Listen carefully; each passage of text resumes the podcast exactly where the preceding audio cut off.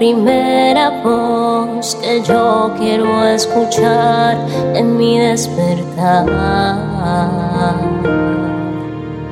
Mi primera cita tú. Porque mi primer encuentro es contigo, Espíritu Santo. A Dios le damos las gracias por la vida, por la salud, por la fortaleza, por el ánimo con el que nos despertamos el día de hoy. Mi nombre es Isabela Sierra Robles y tengo el gusto de darte la bienvenida a un nuevo encuentro devocional. El día de hoy quiero compartir contigo jueces capítulo 7 del verso 1 al verso 6 y dice así. Entonces Jerobaal, es decir, Gedeón y su ejército se levantaron temprano y fueron hasta el manantial de Arot. El campamento de los ejércitos de Madián estaba al norte de ellos, en el valle cercano a la colina de More.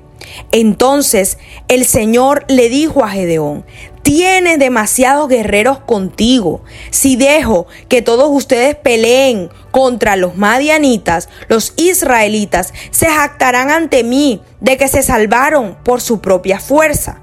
Por lo tanto, dile al pueblo, a todo aquel que le falte valentía o que tenga miedo, que abandone este monte y se vaya a su casa. Así que 22 mil de ellos se fueron a la casa y quedaron solo 10 mil dispuestos a pelear. Pero el Señor le dijo a Gedeón, todavía son demasiados, hazlos descender al manantial y yo los pondré a prueba para determinar quién irá contigo y quién no. Cuando Gedeón bajó con sus guerreros hasta el agua, el Señor le dijo, divide a los hombres en dos grupos.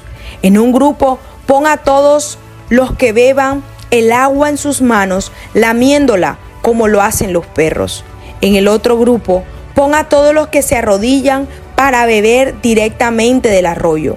Solo 300 hombres bebieron agua con las manos, los demás se arrodillaron para beber con la boca en el arroyo. Miren esta palabra, donde el Señor nos habla de nuestra autosuficiencia. Recuerdo cuando comencé a crecer y comencé a darme cuenta que habían cosas que podía hacer sin la ayuda de mis padres. Ya me puedo cambiar sola, ya me puedo peinar, ya puedo ponerme los zapatos y eso me daba alegría. Me daba alegría y me llenaba de satisfacción comenzar a hacer mis cosas de manera independiente, sin reconocer que otra persona me había estado colaborando. Y eso somos nosotros en nuestra vida. Hay momentos difíciles que ameritan únicamente una intervención sobrenatural. Pero por ser autosuficientes no somos capaces de reconocer que logramos la victoria por la mano de Dios, por la manifestación de Dios, ya que estamos acostumbrados a hacer las cosas a nuestra forma y de nuestra manera, sin reconocer que los méritos, que la honra, que la victoria no es nuestra, sino de nuestro Padre Celestial.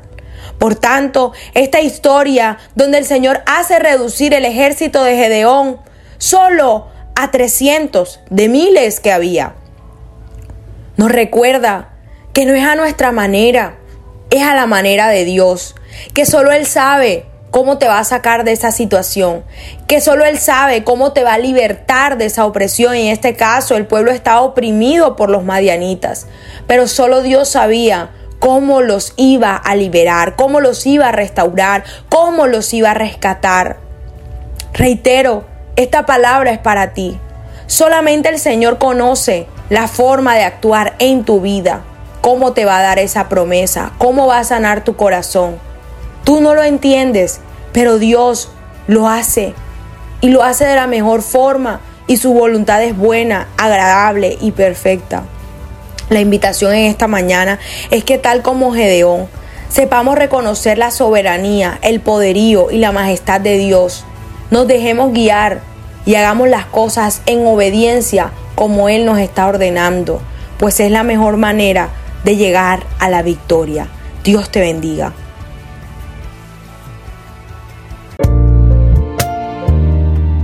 Al compartir este audio, la palabra de Dios tocará más y más corazones. Recuerda seguirnos en nuestro canal de YouTube, Hablemos de lo cotidiano, en Instagram y Facebook como Isabela Sierra Robles.